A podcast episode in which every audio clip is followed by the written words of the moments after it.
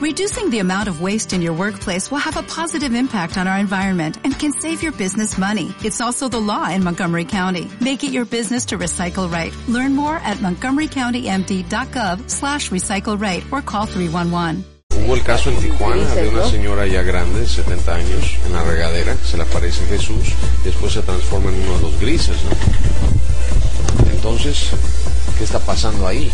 Y entonces ahí lo tienen, eh, similar al contacto que yo tuve en el 97. Yo soy contactado, pero no lo hago público así en extrema de que yo soy el contactado y voy a hablar de mis experiencias de contacto, como muchos tratan de lucrar con la gente con respecto a sus experiencias de contacto, eh, porque son transformadoras desde luego, ¿no?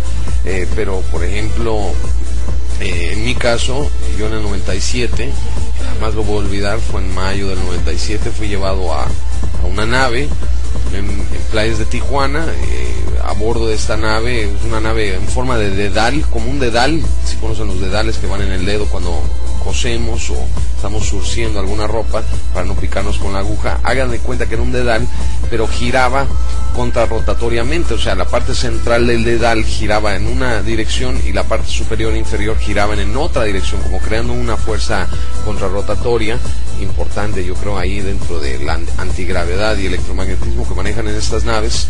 Fui a bordo de la nave, estaba ahí esta mujer que a mí me contactó previamente en meditación, se llama Lunet, eh, mi hermana, porque es mi hermana cósmica, yo así la vi cuando la vi por primera vez, sabía que era mi hermana, o sea que tenía una relación muy cercana con ella, eh, y me dijo, eh, había como una barra en curva, muy hermosa dentro de la nave, todo era redondo adentro de la nave, las paredes redondeadas, no había, o sea, el piso, los filos, no había ángulos de 90 grados.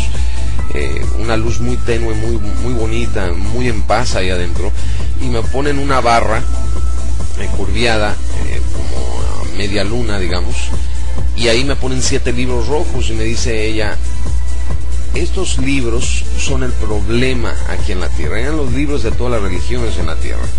Y, después me regresaron. Y, y, después tuve otras experiencias de contacto, ya de forma astral, eh, fuera del cuerpo y todo eso, donde me insertaron ciertos cristales en el tercer ojo, ahí perdí el conocimiento ya, pero me dijeron en inglés antiguo, me hablaban ellos en inglés antiguo, esta es tu misión, eso es lo que tú debes hacer y me, me, meten estos cristales, un cristal largo en el tercer ojo, color morado, yo creo una matiz, no sé qué era, etérico, un cristal grande.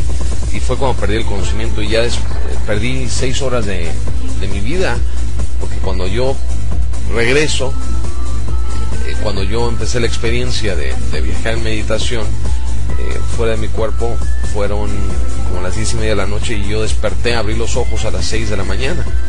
O sea, estaba de regreso ocho horas después, sin saber dónde estuve. Hemos tenido experiencias similares, Mónica, viajando de Tijuana a Ensenada, uh -huh. donde hemos hecho el trayecto en 20 minutos. Sí. Pero hay una esfera ahí en el cielo, ¿no? Sí. Entonces hemos tenido tiempo perdido, ojalá no nos hayan hecho nada malo.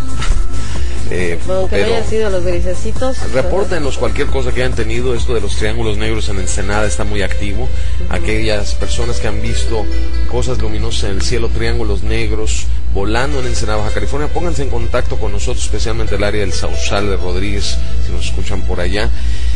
Y eh, pues el tema es muy interesante. Mónica, vamos a un par de canciones claro. y vamos a hablar sobre otras razas, otras razas extraterrestres para que las conozcamos un poquito con mayor profundidad.